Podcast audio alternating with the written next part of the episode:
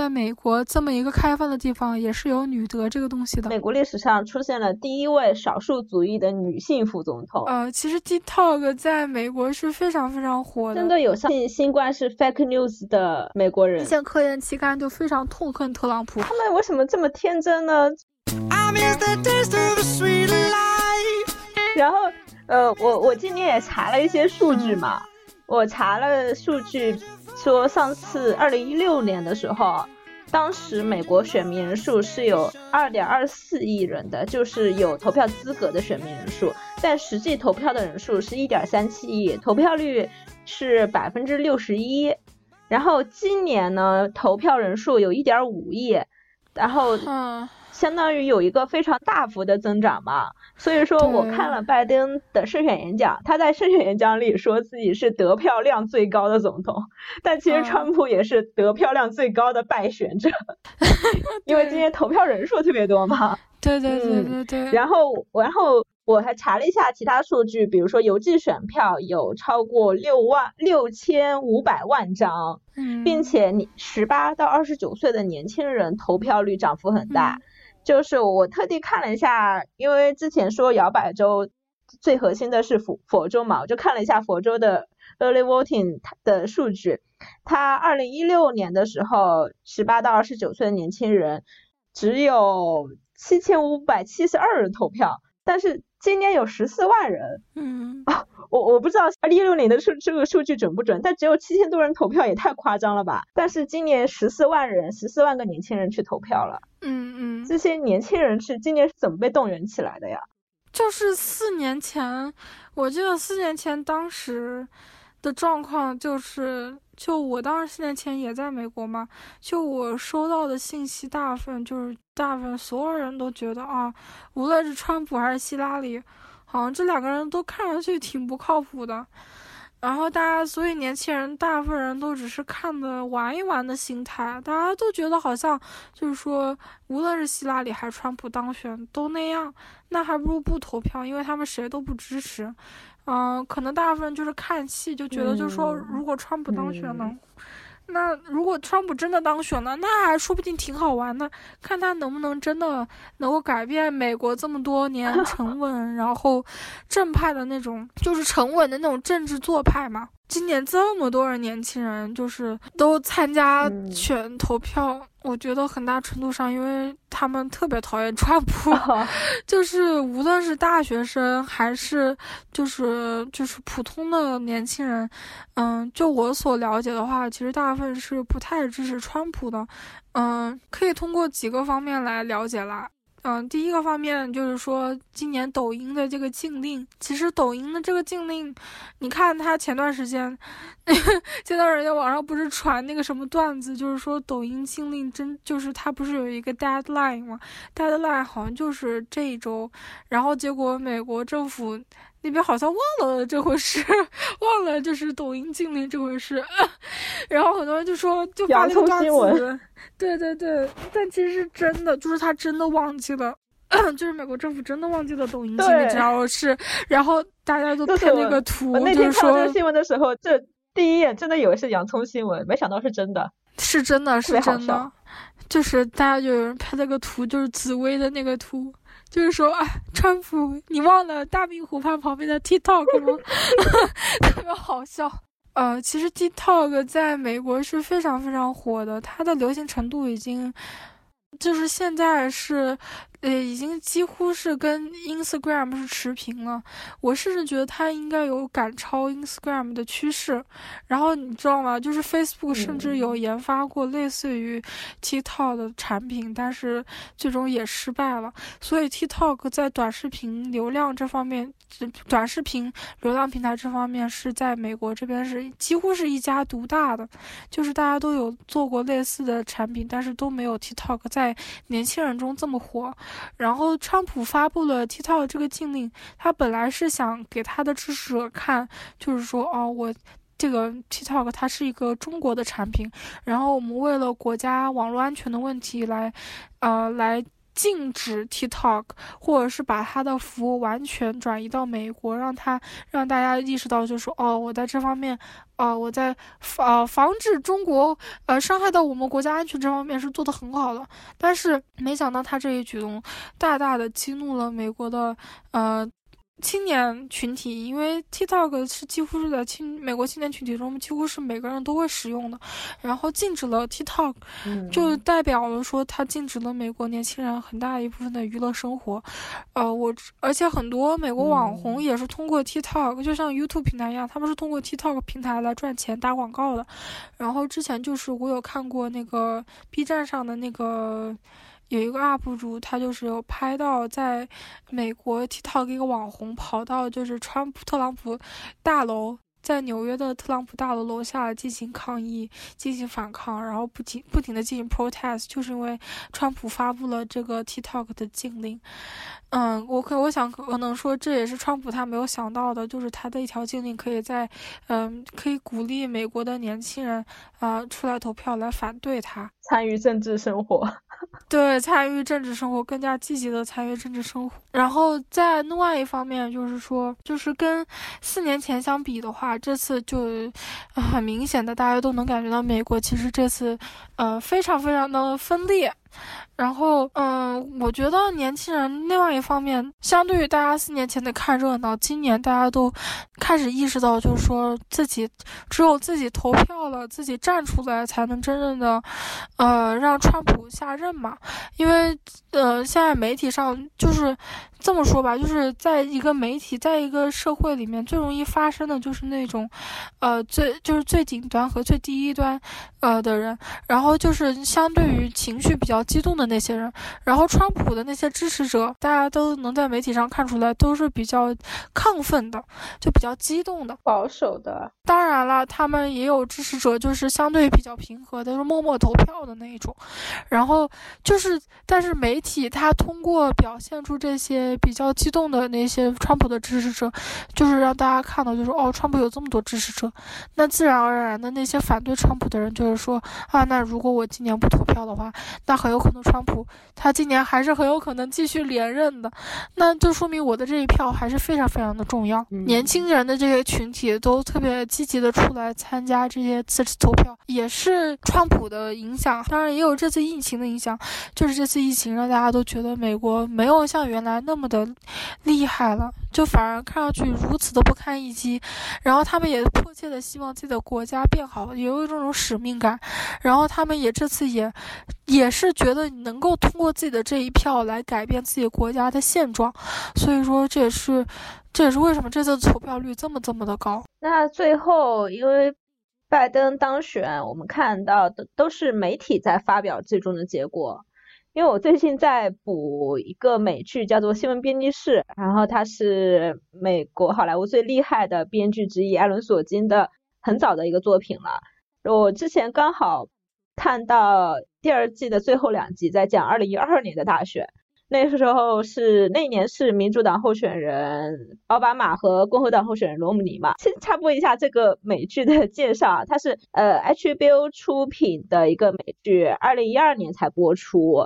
然后它围绕一个虚构的电视台 ICN 的晚间新闻档节目，它台前幕后来展开一个故事。虽然剧中的电视台和新闻节目都是虚构的，但是剧里的新闻事件全都取材自真实事件，所以说它会呃很快的去。嗯，将美国社会当时发生的一些新闻事件编到剧里面去，所以他那一集他呈现的美国电视媒体做大选直播的一个幕后的情况就很有意思。他们电视台会请了十几个统计学家、数学家这种专家组成一个预测的团队，然后专家认定这个选区谁赢了，他们。电视媒体就会跟进这个新闻，同步到直播播报里。就像我们看到的这次大选的结果，都是媒体来认定的。比如说，CNN 公布宾州归拜登了，然后福克斯宣布民主党胜选等等。这为什么？大选的结果需要等媒体来认定啊。真正的大选结果也并不是媒体来认定的，真正的认定时间是，嗯，十二月十四号，呃，就是选举人来确定，通过每个州的那些投票的结果来确定，最终这个州的票是归到谁，呃，归到哪个候选人那里的。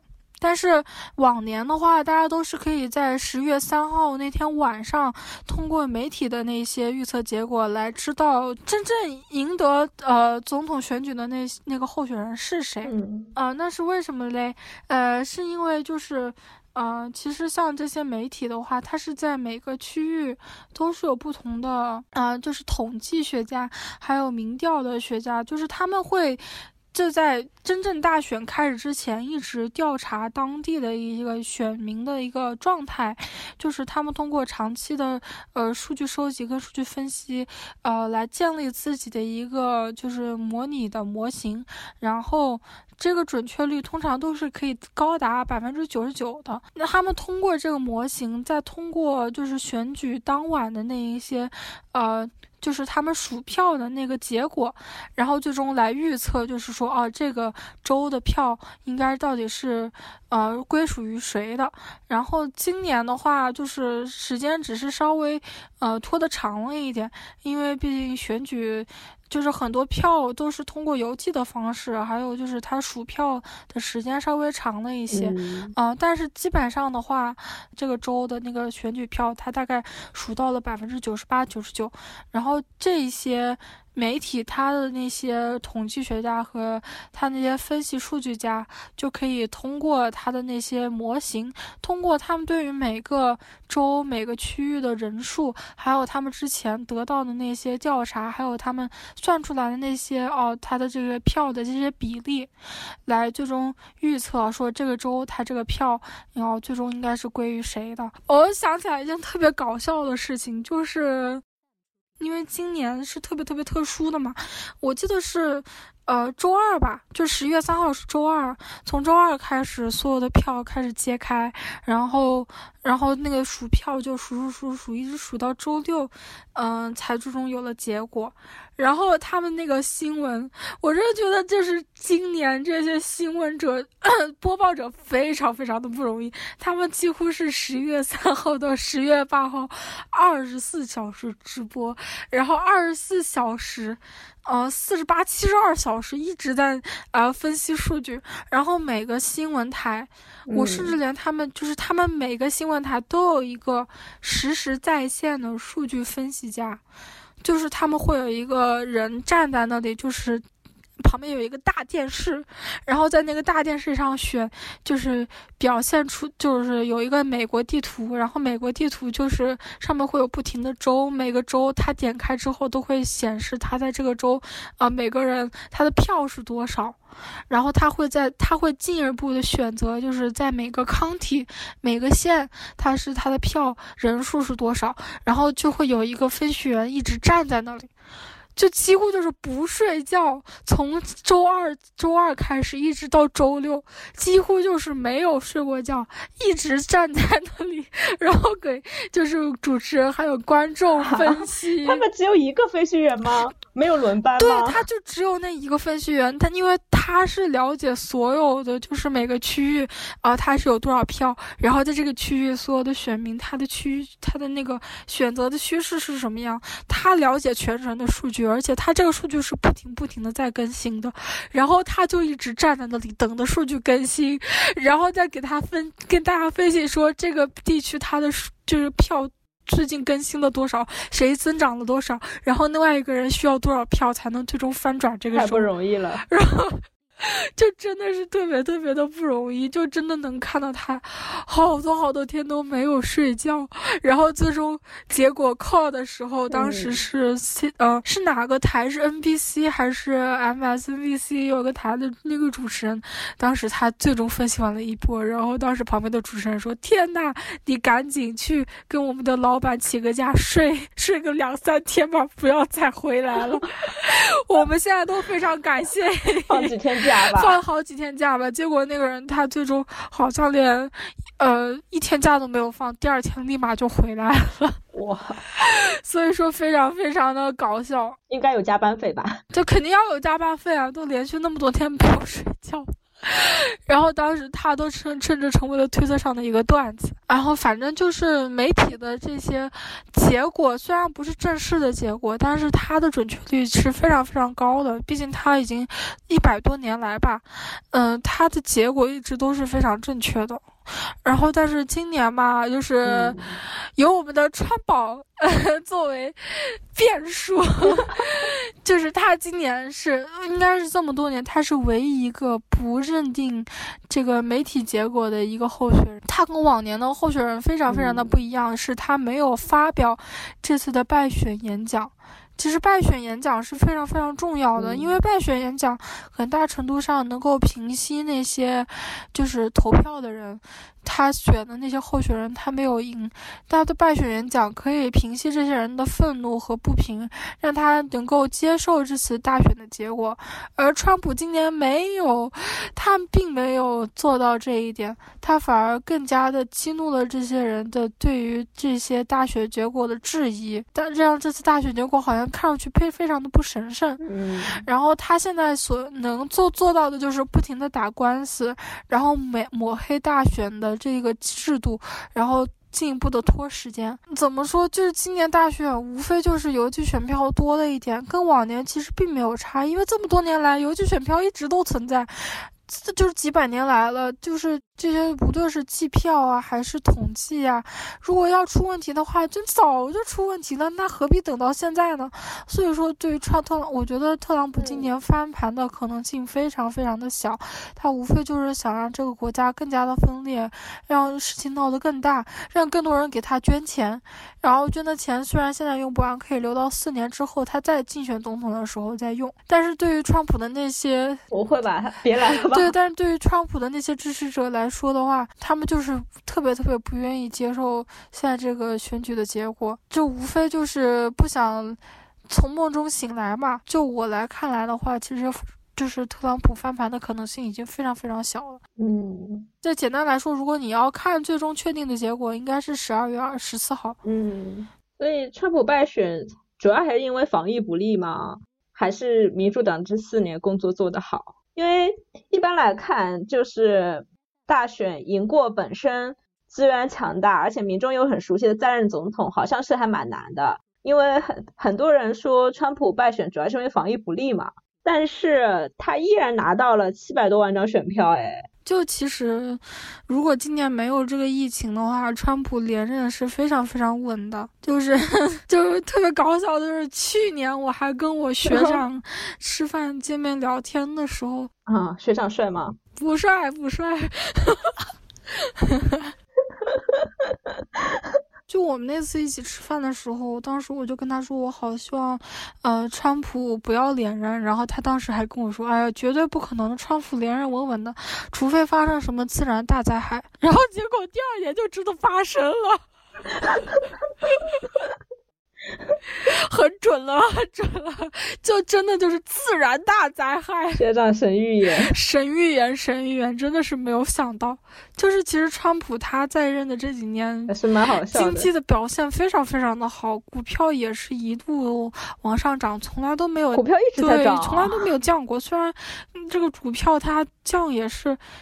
就是股票这个表现其实是非常假的，嗯，它降起来降下来也是随随时的事情，只这那个新冠疫情只不过是一次点火导火索，让这一切发生了，然后就一直往下降，嗯，要不是因为这次疫情的话，其实川普连任的可能性是非常非常高的，就是。这四年的经济表现也确实是，呃，非常不错的。如果你从股市的这个方面来看的话，而且就是这几年他们，呃的就业失业率也是非常非常低的。在疫当然了是在疫情之前，对于他们这些，呃，就是已经在美国有身份的华裔来说，川普的很多，呃税税收上面的政策对他们来说也是非常有利的。民主党好像一直以来的政策都是要在提高税收嘛，然后减低。收入的税收提高，高收入人的税收，其实这对于华裔来说是非常不友好的，因为有些华裔的税收还是超过平均中产水平的嘛。然后，所以他们非常非常支持，呃，川普。其实你有时候并不是说哦，你看每哪一个，呃，候选人他本身的性格或者是做派，而是你要看他的政策对于他就是如果我是一个有。呃，投票权利的人，我会相对于看哪一个候选人的政策对于我来说是更加有利的，对于我的生活有更加好的影响，还是坏的影响？我觉得对于这些华裔川粉来说，他们并不是说哦看川粉这个人怎么怎么样，而是看他的政策对于他们的生活有什么样的影响。就是无论是从税收，还有他的一些，还有他们的后代上学的问题，然后是否能上到更好的大学，他们是否能赚到更多的钱。然后他们的呃收入能够提高，怎么怎么样？他们应该是通过这些呃角度、这些方面来说来看，然后来支持川普的。而且我之前有看过一个调查，就是说民主党呃优势的那些州，它通常它的税收是高于呃共和党的那些州，所以这也是为什么有些呃华裔的川粉会支持共和党，因为这明显是跟他们的生活还有他们的那些收入相挂钩的。这次最终拜登胜选，然后我也看了他的胜选演讲嘛，他强调了一些关键词，比如说要攻克新冠啊，然后要什么 hope trust，然后 confidence 尊重科学啊等等，还提到了女性和 LGBT LGBT 对他的支持嘛，就还蛮有意思的，感觉上他是在试图弥合川普时代留下的裂痕。这种意味还很明显嘛？他的 演讲里面有一句话，我看到有一句话还蛮有意思的。他说要 make American respect around the world again，就是你能很明显的感觉到他是不是要把川普退的那些群一个个加回来？就不知道就小孩怎么看这个事情？对，就是他这次拜登他的这次胜胜选的那个演讲，就是他多次强调的一件事情，他就是希望他不仅仅要当民主党人的总统。他要当所有美国人的总统，就是无论你是支持，啊拜登还是反对拜登，还是支持特朗普，他的主旨就是要当所有美国人的总统，他要让美国再次 united 起来，这是他胜选演讲的最主要的一点。所有总统不都是美国人的总统吗？对呀，但是问题是现在美国其实是你也看得出来，美国是异常的分裂嘛，因为特朗普他的作妖导致每个人。好像都变得非常的激进。现在拜登无非想要做到的就是要。要让美国回到原来的那些比较温和的状态嘛，让大家不要那么的激进，嗯，就是无论你是哪一个党派的，但是这个国家你不能够再分裂了，因为分裂对于每一个国家来说都不是件特别好的事情。嗯，然后其次就是这次疫情也是非常非常的严重，就我所知的话，昨天确诊的人数好像都已经快已经突破十五万了。然后死亡的人数也是上千，然后有科学家预测是明年三月份的时候，死亡人数将突破四十，好像是四十万还是四百万。而且这一次是很多的大型的学术期刊。都发表了声明，要反对川普，因为这次川普的防疫的表现真的是非常非常的差，而且在他的防疫的初期，非常的轻视新冠病毒，而且而且还把口罩进一步的政治化，这就导致了大家现在呃支持共和党的人都不愿意戴口罩，而支持民主党的人大家都呃都戴了口罩。其实口罩。大家也都知道是件非常是个非常重要的自我保护的一个工具，但是就我个人而言，在二三月份的时候，呃，大部分人戴口罩的人只有亚裔，然后我那个时候学校还依旧在上课，然后因为川普把口罩。就是政治化的问题嘛，就导致大家都觉得哦，只要，嗯，不戴口罩也是没有关系的。嗯。然后我们这些亚洲人戴了口罩，大家就，然后再加上当时是从国内传，呃，传新冠病毒过来的嘛。然后一旦亚洲人戴上了口罩，大家都会戴戴对你，呃，有异样的目光。大家都会觉得说，哦，你会不会是有带了新冠？然后因为要来上课，所以你就戴着口罩来上课。然后大家都特别的怕你。这就其实。是我没有想到，就是川普的他这一个行为，就导致了大家对于，呃，戴口罩的亚裔有这种歧视。我当时的想法就是说。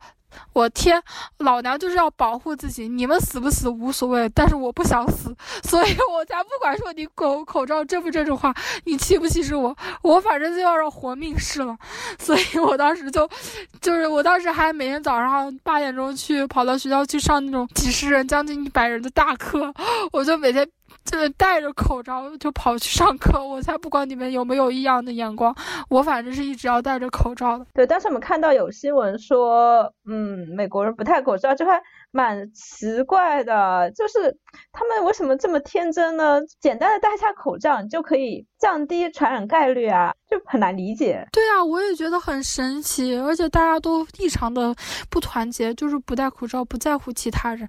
我觉得也有可能是因为美国人本身性格的原因吧，他们就比较自我一点。但其实也有很大程度上是因为当时川普政府没有提到必须要戴口罩这件事情，就一直在强调。戴不戴口罩都是无所谓的，但是科学家在那方面都多次强调，你一定要做好个人防疫，一定要戴口罩。口罩是个非常重要的保护工具。但是特朗普多次在公共平台上有骂过 Dr. Fauci 嘛？那个 Dr. Fauci 是呃美国政府的一个领导，呃，就是当时他唯一的一个科学家，就是在防疫方面唯一一个在美国政府的，就是 White House。那些演讲的时候，他是主要来告诉大家如何去防疫的一个人。特别搞笑一点是，疫情期间，就是每次要发表防疫的那个新闻会的时候，Doctor Fauci 在那边提到了个人卫生还有口罩的重要性。回头。等到发起走了之后，回头特朗普就开始说不要相信 Doctor Fauci，不需要戴口罩，所以这就非常，他就非常的不科学，然后非常的分裂，这也是导致为什么一些科研期刊就非常痛恨特朗普，因为就是因为特朗普政府初期的这些糟糕的表现，就导致现在疫情非常的严重，而且也没有让大家意识到这次疫情期对每个人的影响都非常非常的可怕，大家甚至都觉得新冠疫情没有什么。我最近还看过。一个新闻就是有一个。呃，确诊的新冠疫情的呃病人，他在临死前自死都不相信自己是得了新冠，然后甚至在自己跟自己家人在视频的时候都一直在说，嗯，我是真的得了新冠吗？有没有可能是因为得了其他的病？啊？对，就是已经夸张到了这种程度，就是因为特朗普政府一直在不重视新冠，然后告诉大家新冠疫情并没有什么，甚至在新冠疫情期间，所以真的有相信新冠是 fake news 的美国。人吗？对，真的有很多人相信新冠是 fake news，太神奇了吧！然后，然后甚至特朗普在，他们是不是同时还相信地球是平的？那。估计特朗普说什么，他们就信什么。然后，甚至特朗普在疫情期间还说过，注册或者是直接喝消毒水是可以让自己不死于新冠疫情的。然后，他还当时还说了有一种药物，就是说这个药可以很好的治疗新冠疫情。然后，当时有个新闻，就是有一对老年夫妇听了这个新闻之后，立马服用了大剂量的这个药物，直接导致死亡。真的有这样的新闻，所以这也是为什么学术界非常非常的不支持川普，就是因为特朗。普这些糟糕的表现，才导致了美国现在疫情的这么糟糕的一个现状。嗯，因为我这次也看了一些报道嘛，然后有一些很有趣的表现，比如说这次有一些少数族裔，比如说。拉丁裔、古巴裔其实有在转投川普，而女性是偏左，男性是更右，这算是川普留下的什么政治遗产嘛？对对，就是其实拉丁裔那些我并不是特别的了解了，但是女性这个方面我还是比较了解的，因为川普他很明显是一个非常反女权的一个人，他之前有有过。就是我记得好像是有过喜欢幼女的倾向，而且也发表了非常多对女性不友好的歧视言论、女性不友好的言论，而且特别是这一次今年就是，呃，R B G 嘛，大法官的去世，对于这次的大选的影响也是非常非常大的。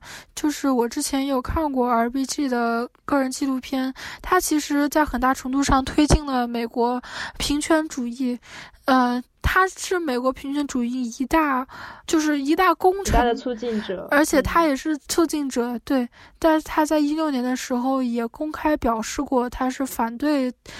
特朗普的，嗯，我我看了这个纪录片，对，但是他发了一个就是道歉信，对，因为大法官是不能够表现个人意向的嘛，他是不能够，呃，向公众表现出来的，这个其实是件非常隐私的事情，但是其实这某种程度上也说明了，就是 R B G 也知道川普不是一个平权主义者，嗯，他是非常不支持川普的。对，所以既然聊到 RBG 的话，我觉得必须聊到聊一聊 Woman Power 了嘛，因为这次美国历史上出现了第一位少数族裔的女性副总统，呃，她胜选演讲我也看了嘛，她的胜选演讲也蛮有 power 的，比如说她激励一些 little girl 啊，然后觉得是她认为就是自己可以给以后的小女孩来。做出一些表率，去打开更多的女性的可能性吧。所以就是观感上来说，感觉它是能够，呃，对女性平权起到什么乐观的作用吗？从表面上来说的话，它确实很大程度上激励了很多女生，就觉得自己也是能够参与到国家政治之中的。这在这方面的话，它确实对女性平权有一定的促进吧。但是我个人是觉得，除了精神上层面上的那些鼓励，我暂时是没有看到更多的。实际性的作用了，就也有可能是因为他现在还没有上台，具体也是要看他以后在女性平权上面的表现。因为副总统在某种程度上来说，他是属于呃一人之下万人之上的。但是美国很多的政策其实实际上是要通过众议院、参议院，然后还有大法官他们的投票。嗯，所以我个人觉得反而是大法官那边是更加重要的，因为很多美国的那些啊法案法令都。是要通过大法官来通过的，嗯，对，所以相对于副总统来说，我觉得反而我们，呃，需要更多的去看大法官这个他们的那些倾向，因为大法官相对于总统来说，总统您只有四年的就任时间，但大法官他是终身制的，呃，他很大程度上能决定美国司法的立法，呃，未来三十年到四十年的走向。可是，川普不是提名了接替 RBG 的新任大法官吗？这位大法官也是个女性，但是我看到舆论对她的表现其实是很悲观的。对，就是她其实跟 RBG 是完全相反的两个人。就你虽然看她是个女的，但她其实是支持女德的。她毕业的那个地方好像，她也不是她毕业的地方，她是有参加一个组织，还是一个教会。然后那个教会是基本上就是一个女德教会。就你完全没有想到，竟然在美国这么一个开放的地方，也是有女德这个东西的。嗯，具体的东西我也不是很了解，但是她基本上，你可以确定的是，她是保守派，而且她是。呃，他是坚决反堕胎的，他是不认为女性能够拥有权利去，呃。支持自己的生育权利和支持自己是否要生下孩子的，这个跟 RBG 完全是背道而驰的。嗯，对。而且像反堕胎这个法令其实是非常讽刺的，因为在保守派的那些州，基本上很多地方都是支持反堕胎的。哦，呃，我记得前几年有过这样的新闻，然后支持反堕胎的都是，呃，白人嘛。呃，老白人，然后保守派，嗯，遇到那种不平权的男性，你怀孕的可能性也是非常非常大的，然后就很有可能导致，如果你是反堕胎，你有可能可能导致自己的成为单亲妈妈，然后你的利益上不受到保护。哎，特别讽刺的一点就是今年共和党的做派，就是在四年前，当时也是有一个大法官卸任，当时是民主党。民主党党呃，民主党的奥巴马 当总统，当时是三月份的时候，就那个大法官就卸任了。然后当时，呃，奥巴马政府有有点想，就是说啊，提名一个，呃，大法官的候选人，然后让大法官的候选人里面有一个是民主党嘛，就是激进激进派。然后结果当时，当时是共和党，呃。共和党主持参议院还是众议院，然后他们当时就是说，哦，我们应该把这一个，呃，这个权利交给下一任总统。然后结果你知道，今年没有提名，就留给了特朗普。嗯，所以当时奥巴马就没有提名。然后结果今年 RBG 是九月份去世的，然后共和党马不停蹄的立马让这个。让这个女的，让这个女性来当选了大法官，在大选开始前的一周正式任命了这个女性大法官，所以是非常讽刺的。嗯，那听起来确实跟 RBG 是相反的两个人，因为 RBG 我看他纪录片有一句话我印象蛮深刻的，因为 RBG 说过他认为。呃。现在的女性可以平等的拥有拥有工作的权利，是因为现在的女性可以对自己的生育权有自己的掌控力。对对对，这个非常非常的重要。大概原话是这么意思。对，这个也可以之后再进行讨论，因为毕竟女性平权，RPG 真的是一大工程。对，也是个很大的话题。这次这次中文媒体也有关注到一位女性的政治人物啊，这名字 有点难念，叫。呃，Tracy Ambers 应该这么念吧？对他的他的故事是否也代表了就是某种女性政治力量？对他其实，其实你知道吗？他本来是嗯拜登的一个呃副总统的候选人之一。嗯。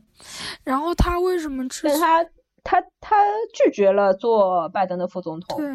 然后去到乔治亚州做一些基础基层。选民的这个工作，对对对，他非常的伟大。就是这次他也是各大媒体争相报道的一个人物，因为他这次所做的事情就是让乔治亚州翻蓝嘛，就基本上是他的功劳。因为就多年以来，乔治亚州都是红，就是共和党的票仓。哎呦，不行，我要喝个水，我嗓子好哑。嗯，讲太多话了。好，我们刚刚讲到哪里了？嗯，好点了吗？我接着讲。嗯，就是这个人物，他做到的一点就是什么？因为乔治亚州一直都是红州嘛，红州，你知道他为什么是红州吗？是因为当地的共和党执政，然后它导致很多就是类似于移民，那些支持拜登的那一部分移民，好像是拉丁美裔吧，还是黑人，他们那些社区就。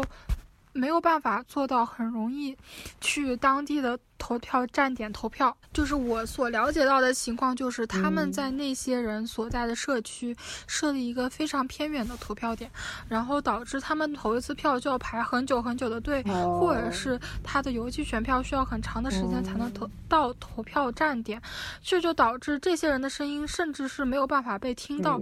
而这个 Stacy 他所做到的事情，就是他组织了一个。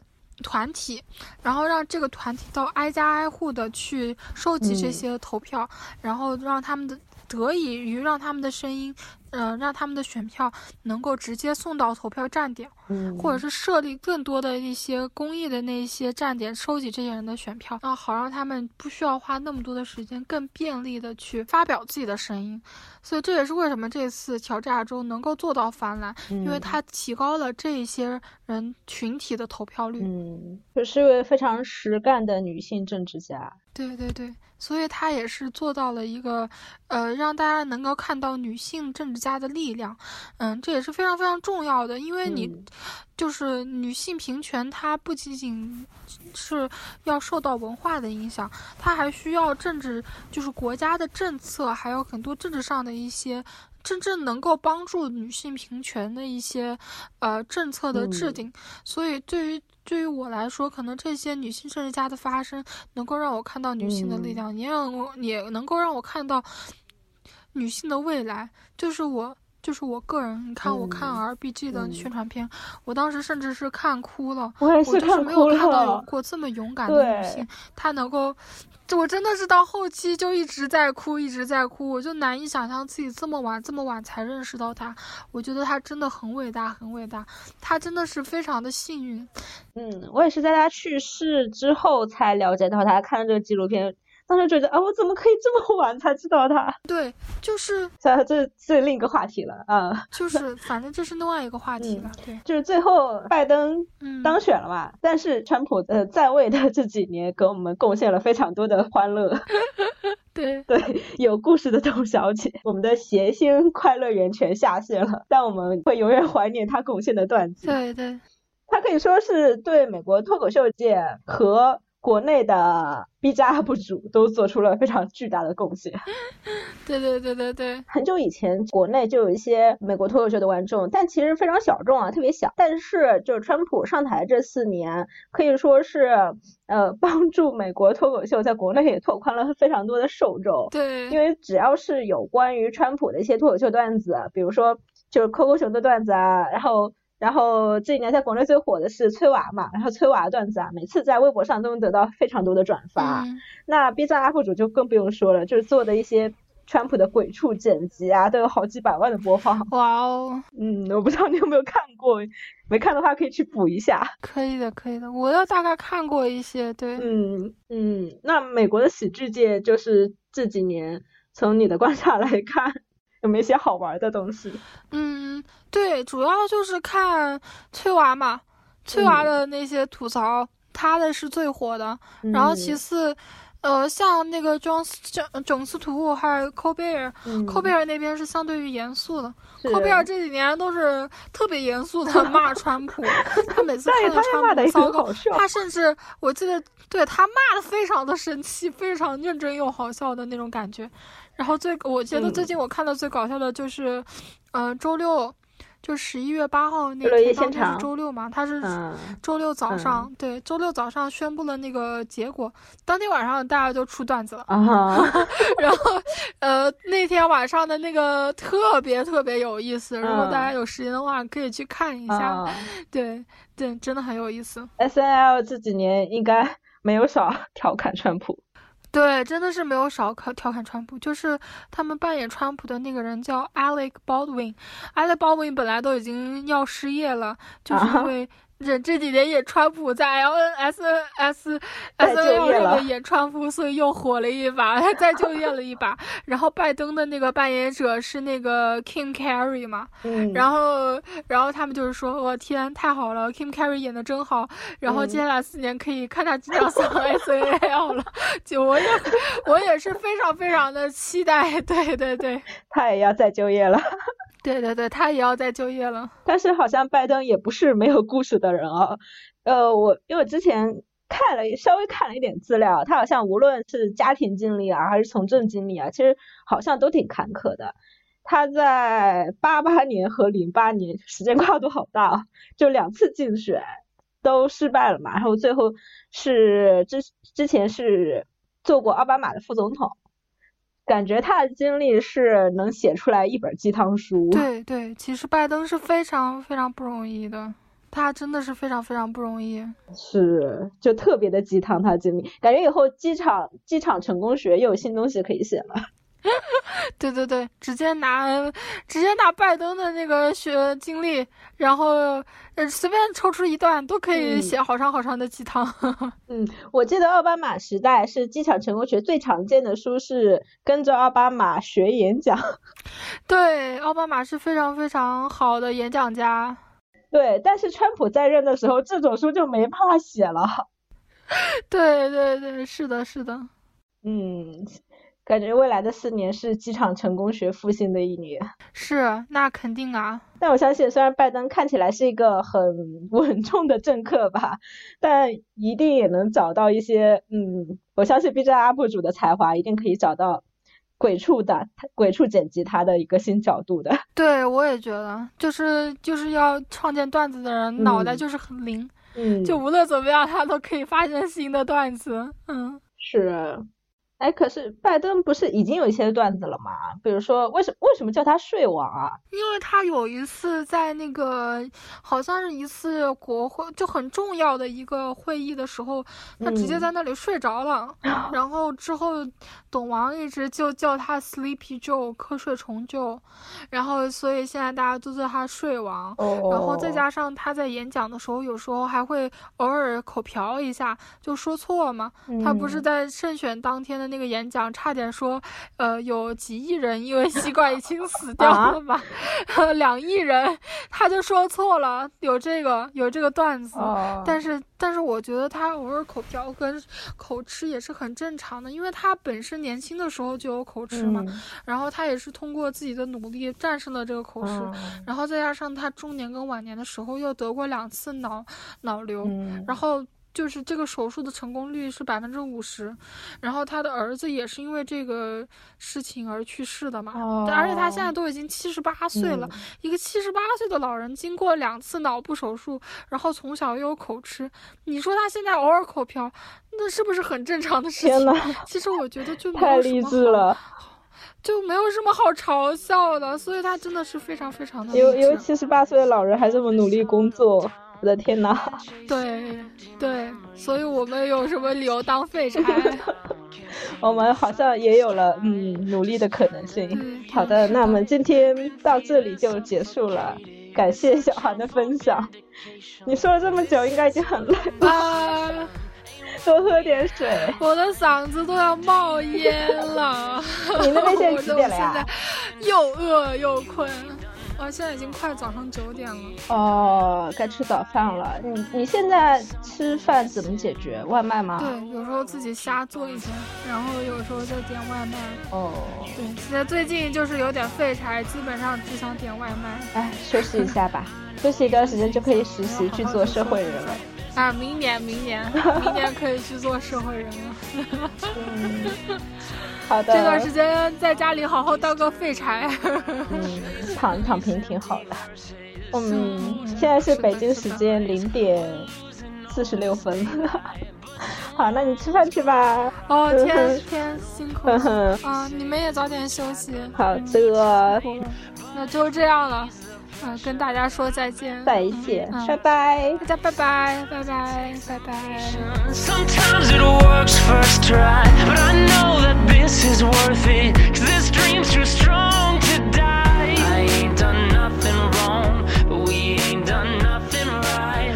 One day we'll find what's missing, but the world will keep on